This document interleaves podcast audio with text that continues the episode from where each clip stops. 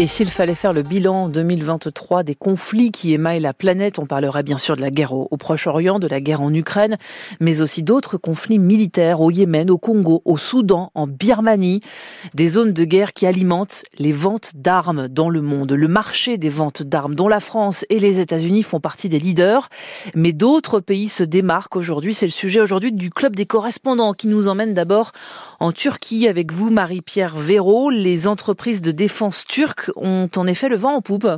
Oui, ce sont elles qui tirent la croissance des ventes d'armes au Moyen-Orient. C'est la région qui a représenté l'année dernière la plus forte augmentation en pourcentage des revenus liés aux ventes d'armes dans le monde. Les exportations turques à destination de plus de 170 pays ont-elles bondi de 30% pour atteindre plus de 5 milliards et demi de dollars. Le président Erdogan vise les 10 milliards dans les prochaines années. La Turquie s'autonomise aussi, elle qui en 20 ans a fait passer sa dépendance vis-à-vis -vis de l'étranger en matière de défense de 80% à 20%, et cette progression assez spectaculaire est notamment due aux embargos occidentaux qui ont incité le pays à produire ses propres technologies militaires. Un bon alimenté par euh, les drones, Marie-Pierre. Ils sont le cœur battant de l'industrie de défense turque. On ne présente plus les drones Bayraktar, les TB2 qui ont brillé sur les théâtres d'opération en Libye, en Azerbaïdjan et bien sûr en Ukraine. Le succès des drones turcs sur la planète est incarné par un visage, celui de Seljuk Bayraktar, le gendre idéal du président Erdogan.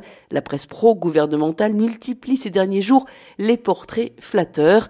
Elle souligne notamment qu'il est le premier contribuable de Turquie grâce à ses succès et l'on prédit un brillant avenir politique à celui qui est souvent présenté comme le dauphin du président turc. Alors, outre Baykar, trois autres fabricants turcs ont fait leur entrée dans le top 100, Aselsan, Turkish Aerospace Industry et Roketsan, car au-delà de ces drones, le pays parie sur ses hélicoptères de combat, ses chars d'assaut Altaï, il exporte blindés, matériel naval, obusiers, véhicules de déminage ou encore fusils d'assaut.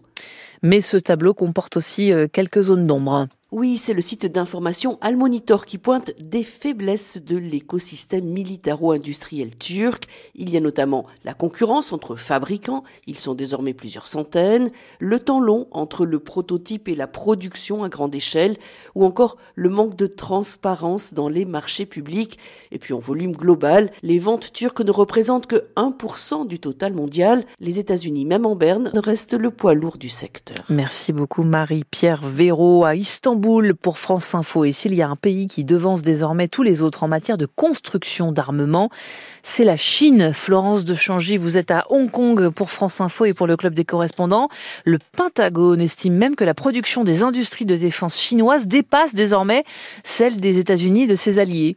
Effectivement, selon la nouvelle stratégie de défense nationale américaine, qui n'est pas encore officielle mais dont le magazine Politico a obtenu une copie début décembre, l'industrie militaire chinoise produit désormais davantage d'équipements de défense que l'industrie des États-Unis, de ses alliés du théâtre pacifique et de ses alliés européens réunis. Ce rapport constate en fait que les cadences chinoises de production industrielle sont nettement supérieures aux cadences américaines, en bref, la Chine produit beaucoup plus et beaucoup plus vite que les États-Unis.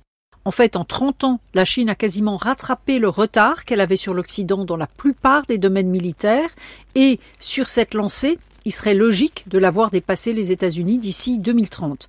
En France, le chef d'état-major de la marine, l'amiral Pierre Vendier, a d'ailleurs alerté sur cette montée en puissance de la Chine depuis plusieurs années, en estimant notamment que la marine chinoise recevait tous les quatre ans l'équivalent en équipement de toute la marine française et que dès 2030, le tonnage de la marine chinoise sera deux fois et demi supérieur à celui de la marine américaine. Que la Chine produise plus, euh, c'est une chose, mais qu'en est-il sur le plan qualitatif?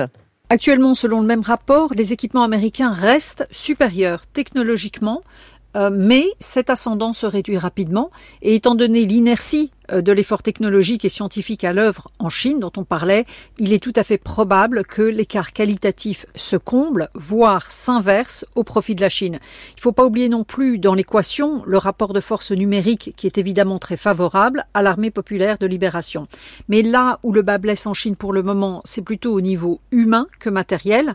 La Chine a récemment démis de leur fonction au moins 15 militaires de haut rang sans explication.